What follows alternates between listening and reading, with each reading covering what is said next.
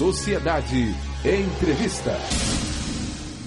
Marcelo Miranda, ele é coordenador do Núcleo de Apoio às Promotorias de Justiça Eleitorais do MP Bahia. Doutor Marcelo Miranda, bom dia.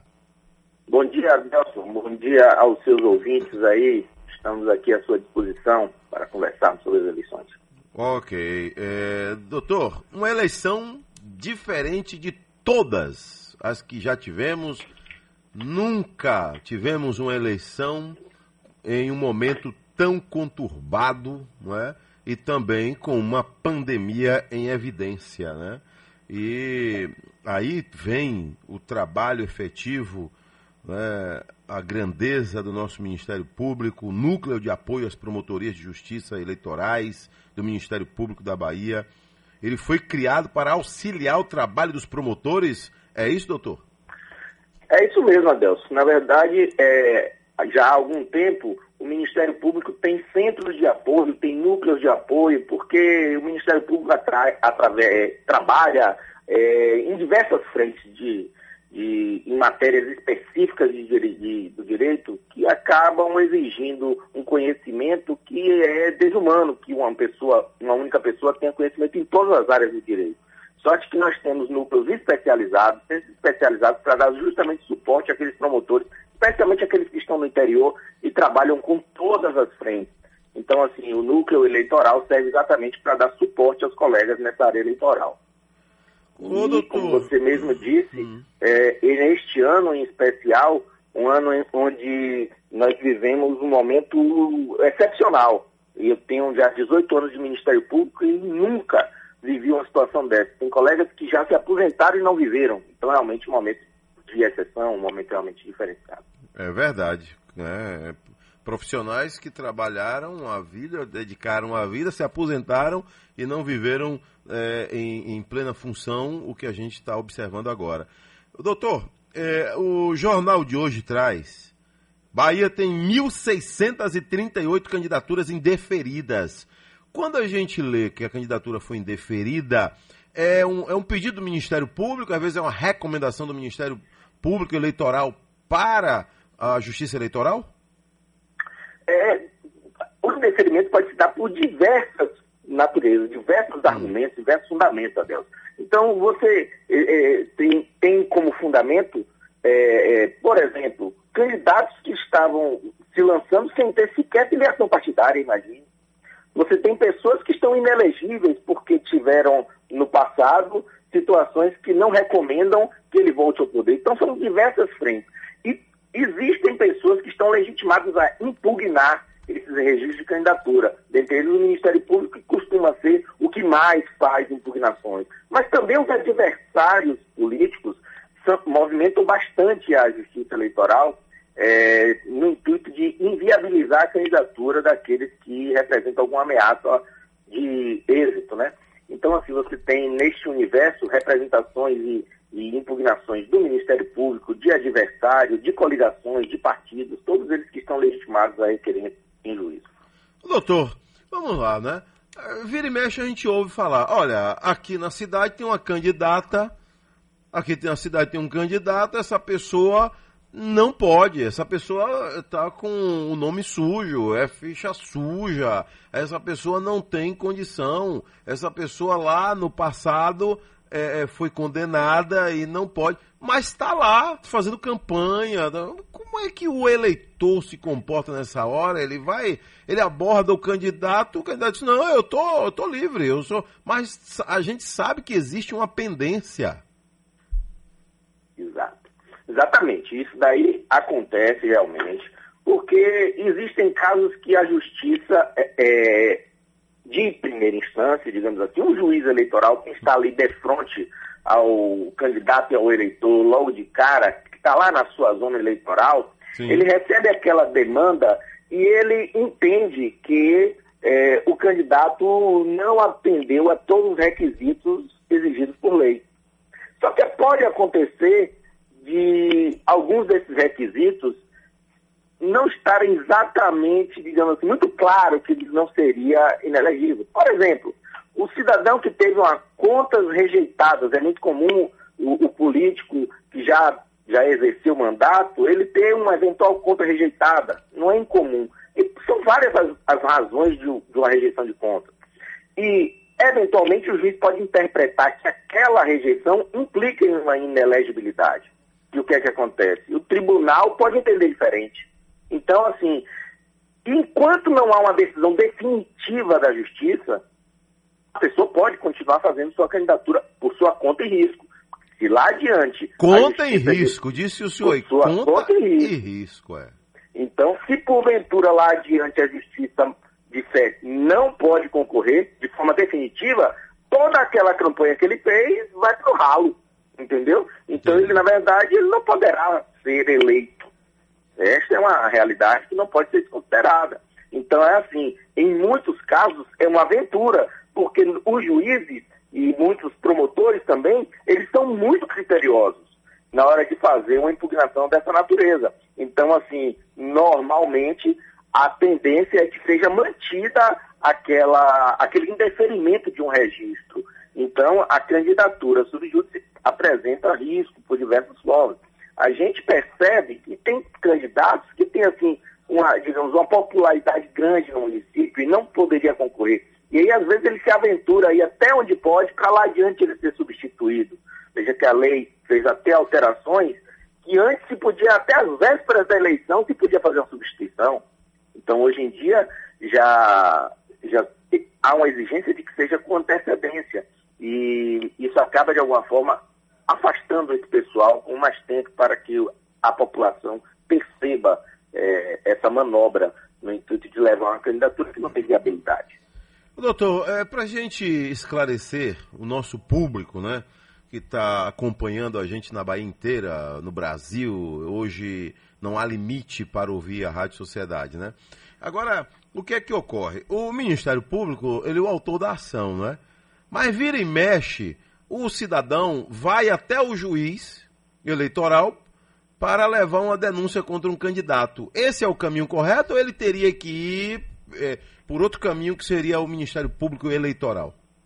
É, isso, isso depende muito do que nós estamos, estivermos falando, de que denúncia nós estamos falando, entendeu, Adelson? Hum. Então, por exemplo, se estamos falando em registros de candidatura, é preciso entender que o, o juiz, ele de ofício, em diversas situações, ele pode indeferir o registro de candidatura, ainda que ninguém faça a impugnação o eleitor, o cidadão, ele não pode, ele não tem legitimidade para fazer uma impugnação formal, é, acompanhada de advogado, ir lá e fazer a sua, sua impugnação a, a qualquer registro de candidatura. Ele deve apresentar, sim, essas notícias que ele tiver que viabilizariam a campanha ao juiz ou ao próprio Ministério Público. E a partir daí, aquela informação deve ser levada em consideração.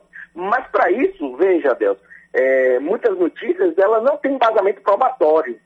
Então, quando não tem provas, o juiz tem dificuldade para poder acolher qualquer notícia dessa forma. Então, assim, é muito mais recomendável que se encaminhe ao próprio Ministério Público para que se faça inicialmente uma investigação prévia para se reunir provas que deem subsídio para aquela denúncia. Se nós estivermos falando, por outro lado, de propaganda eleitoral, a hum. gente não pode esquecer que quem detém o poder de polícia é o magistrado. Então, qualquer do povo pode simplesmente apontar o dedo e dizer: ali, tem, ali existe uma ilegalidade. E o juiz, ele mesmo, vai averiguar se estiver ocorrendo, sem qualquer reclamação na justiça, qualquer representação, ele vai, ele mesmo de ofício, fazer uma intervenção para fazer cessar. Inclusive, os pro, a gente orienta até os cidadãos que eles podem fazer uso do aplicativo Pardal, disponibilizado pelo TSE, justamente para fazer denúncias de propagandas ilícitas. Então, são caminhos que podem ser trilhados. Ô, doutor, é, às 7 horas mais 27 minutos, vamos lá. A Bahia inteira é coberta nesse período de eleição todas as cidades vamos ter lá um juiz eleitoral e um promotor?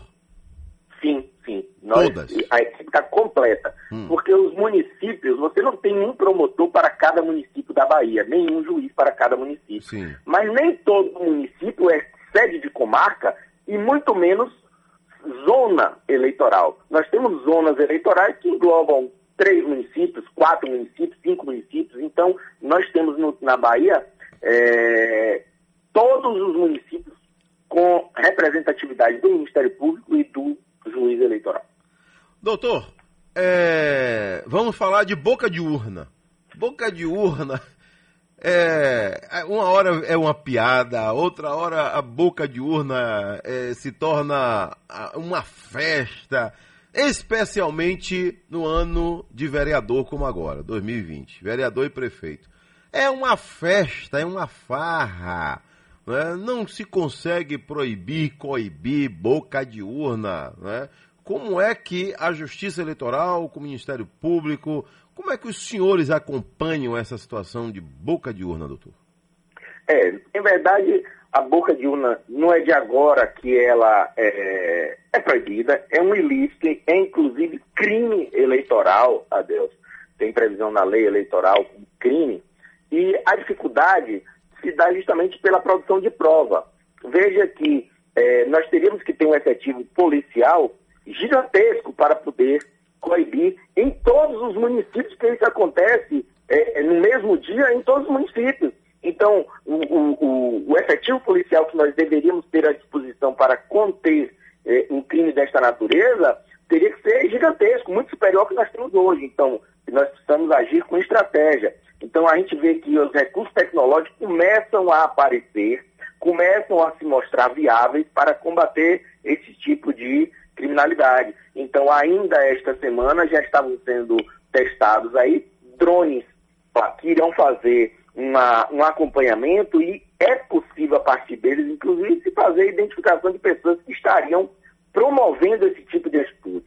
E isso pode é, ter repercussão não só para aquela pessoa, mas para o próprio candidato que eventualmente esteja promovendo esse tipo de, de, de ilicitude, a depender da gravidade é, do ato, de, pela quantidade de pessoas envolvidas e a repercussão, isso pode implicar em até um questionamento do próprio eventual mandato que ele venha conseguir nas ruas. É, outro dia desse aí eu estava fazendo um comentário justamente nessa linha de raciocínio, que é, o sujeito está fazendo hoje aglomeração, está promovendo paredão, aí de repente ganha eleição para rimar. Beleza, lá na frente ele pode receber aí um, um, um, comunicado, um chamado da Justiça Eleitoral que vem até a caçar o mandato dele, né, doutor? Exatamente. Ainda ontem eu participava de um webinário na, é, é, promovido pela Escola dos Magistrados aqui da Bahia e a gente discutia exatamente isso. Porque nós temos legislação sanitária que orienta a justiça a proibir a realização de determinados atos. Nós temos mais de 100 ações que já foram promovidas em toda a Bahia para conter estes atos. E nós temos diversas, dezenas de decisões judiciais proibindo a realização desses atos. E, em alguns casos, esses atos continuam acontecendo. Veja o desrespeito que muitos políticos estão tendo, não só com a justiça, mas especialmente com o eleitorado. Os eleitores acabam sendo, digamos assim, é, é, trazidos de certa forma para um evento de exposição como este, colocando em risco sua saúde, mas principalmente ele, ele vai desequilibrar a disputa, porque tem muitos, a esmagadora maioria de candidatos que não fazem esse tipo de evento. E eles acabam ficando em uma certa, digamos assim, desvantagem por, por estar cumprindo a lei. É. Então, quem não cumpre a lei pode ter consequências. Estes abusos podem descambar numa eventual ação de investigação judicial eleitoral ou até mesmo de impugnação de mandato eletivo, mesmo, até mesmo quando divulgar, quando se demonstrar que esses abusos podem decorrer de, de, abuso de poder econômico, abuso de poder político, abuso dos meios de comunicação, ou abuso realmente propriamente dito, como o abuso de, no uso maciço de propaganda ilícita. Então isso tem repercussão, isso pode culminar na invalidação dos votos das pessoas. É o que diz lá o artigo 222 do Código Eleitoral, que há essa possibilidade sim. Então, assim, a gente orienta que não faça sua campanha de qualquer jeito, porque isso pode no futuro ser questionado, tanto pelo Ministério Público quanto pelos próprios adversários, e isso acabar trazendo é, um desfecho realmente que não se espera, que seria anular uma eleição. É, doutor, é, eu já ouvi de candidato no interior dizendo o seguinte: bom, eu vou fazer uma carreata com pouca gente, poucos carros, tudo muito bonitinho, mas é de repente meu adversário bota 4 mil pessoas. E a cidade, a repercussão é que ele está melhor do que eu. Também tem isso, né? É um jogo de vaidade muito grande também nesse período eleitoral, né? Existe também. É, isso, Adelso, porque na realidade quando a gente olha para trás, e a gente, pelas experiências que a gente já viveu, a gente olha assim, o, o, o que é demonstrar poder nas eleições? É reunir o maior número de pessoas possível. Sempre Exatamente. foi essa a lógica. Isso. Então, hoje em dia, nós estamos numa pandemia e quando você consegue reunir 4 mil pessoas, como você falou aí, você sai na, na, na Rádio Sociedade, mas você sai não dizendo que você tem poder, mas dizendo que você é um irresponsável de convocar gente para isso aí. Você sai nas mídias sociais, você sai na TV, você sai em tudo que é canto, ressaltando a sua irresponsabilidade. Infelizmente, a gente tem visto políticos irresponsáveis e estes deveriam receber o primeiro julgamento na própria urna. O próprio eleitor verificar. Se ele não está no cargo ainda, já está fazendo isso, imagine quando chegar lá. Qual o respeito que ele vai ter com a minha saúde, com a minha vida, entendeu? E com o patrimônio público que ele estará à frente. Então, assim, aí, nesses casos, é, o, acaba servindo de, digamos, de incentivo para que os outros que estão cumprindo a lei resolvam descumprir também. É por isso que eu venho alertando. Tem consequências. Esse desrespeito, este abuso tem consequências. Doutor Marcelo Miranda, promotor de justiça, coordenador do Núcleo de Apoio às Promotorias de Justiça Eleitorais da, do Ministério Público da Bahia. É, hoje é, explodiu aí, mas isso já vem de algum tempo, que aposta em candidaturas no interior do estado. Tem gente que aposta arroba de boi, aposta fazenda, aposta trator, aposta dinheiro em espécie. É uma farra, né? O cara bota lá 200 mil mesmo numa candidatura que vai ganhar. Se ele perder, ele perde 200 mil dele, perde fazenda, perde carro. É, é uma farra. É um mercado ilegal paralelo.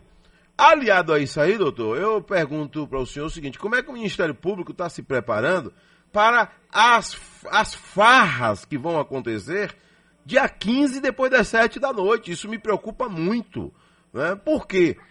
No interior do Estado, a gente sabe que a, a eleição é emoção, é coração.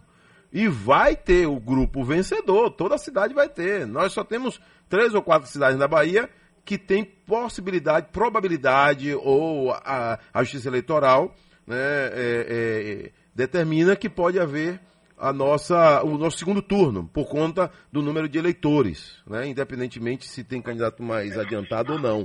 Né. O restante, todo mundo vai decidir no primeiro turno.